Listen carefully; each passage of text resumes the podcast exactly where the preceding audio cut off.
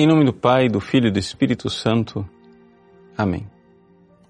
Meus queridos irmãos e irmãs, celebramos hoje a dedicação da Basílica de São João de Latrão, a Catedral do Papa. Ela é chamada de Caput et Mater Omnium Ecclesiarum, porque logo depois da paz de Constantino, Constantino entregou a sua própria, seu próprio palácio de Latrão com a basílica anexa ao Papa e dali para frente os cristãos começaram a se reunir. É interessante nós notarmos a grande diferença entre o templo cristão e o templo pagão. Se você for visitar as ruínas da Roma antiga, você vai encontrar a ruína de vários templos. Por exemplo, todos os turistas eh, que passam no centro de Roma eh, conhecem aquela chamada Piazza di Torre Argentina, né? a Praça da Torre Argentina. Lá tem vários pequenos templos e naqueles pequenos templos ali, os arqueólogos nos dizem, eh, está loca dos locais mais sagrados da Roma pagã antiga. O que admira a nós, cristãos contemporâneos, século XXI, ao passar diante daquelas ruínas, é o fato de que são templos pequeninos. E o cristão desavisado, que não conhece a cultura pagã, fica perguntando, mas quantas pessoas cabia, cabiam dentro desse templo? E a resposta é, nenhuma. Ou seja, os templos pagãos, eles não eram é, lugares onde as pessoas entravam. Só quem entrava no templo pagão era o sacerdote. E a maior parte das atividades do templo se desenvolvia diante do da fachada, da face do templo. Por isso é aquilo que se chama de profano. O profano é aquilo que está diante do fano da face do templo. Os eh, pagãos se reuniam ali fora e ali é que realizavam o seu culto porque o templo é o lugar onde mora a divindade. Ora, esta realidade, para nós cristãos, não é? ela é, para nós é preciosa, por quê? Se templo é o lugar onde mora a divindade, o lugar onde mora a divindade é Jesus. Sim. A partir de Jesus, aquilo que só no, Antigo Testamento era uma promessa da presença de Deus, onde Deus vinha habitar no Santo dos Santos através da nuvem que baixava sobre o santuário, ali em Jesus se torna realidade.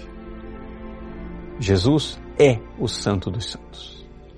Jesus é o lugar onde Deus verdadeiramente habita entre os homens. Ele é Emmanuel, é o Deus que mora conosco, que habita conosco. Agora, uma vez que nós cremos e somos batizados. Então, Ele, Jesus, vem habitar em nosso coração. E nós também nos tornamos templo e presença de Deus. É a maravilha da inabitação trinitária como amizade. Ontem mesmo nós celebrávamos a memória de Santa Elizabeth da Trindade. Qual é o grande, a grande verdade de Elizabeth Trindade foi o fato de ela ter descoberto, ainda jovem, leiga, com 19 anos, que dentro dela havia uma presença, que a Trindade inabitava, ou seja, habitava dentro do seu coração. Então, o que é um templo? É, o que é uma basílica para nós cristãos? É simplesmente o lugar onde se reúnem os cristãos. Eles sim, pedras vivas do templo de Deus, ou seja, eles sim carregando a presença de Deus para a celebração. Mas para celebrar o quê? Aqui vem a beleza. O fato de que em cada celebração eucarística, em cada missa, a presença de Jesus fisicamente, templo santo de Deus, acontece de forma actual, de verdade. Jesus está na hóstia santa consagrada, no cálice né, da salvação. Nas aparências de pão e de vinho, Nós não temos mais pão e vinho, nós temos Jesus. Ou seja, naquela hóstia consagrada está um ser humano vivo. E aquele ser humano vivo é o próprio Deus que se fez homem. Aqui é a maravilha de Deus, a glória de Deus entre nós. Não mais numa nuvem, não mais numa profecia, não mais numa coisa distante do Antigo Testamento, mas numa realidade agora.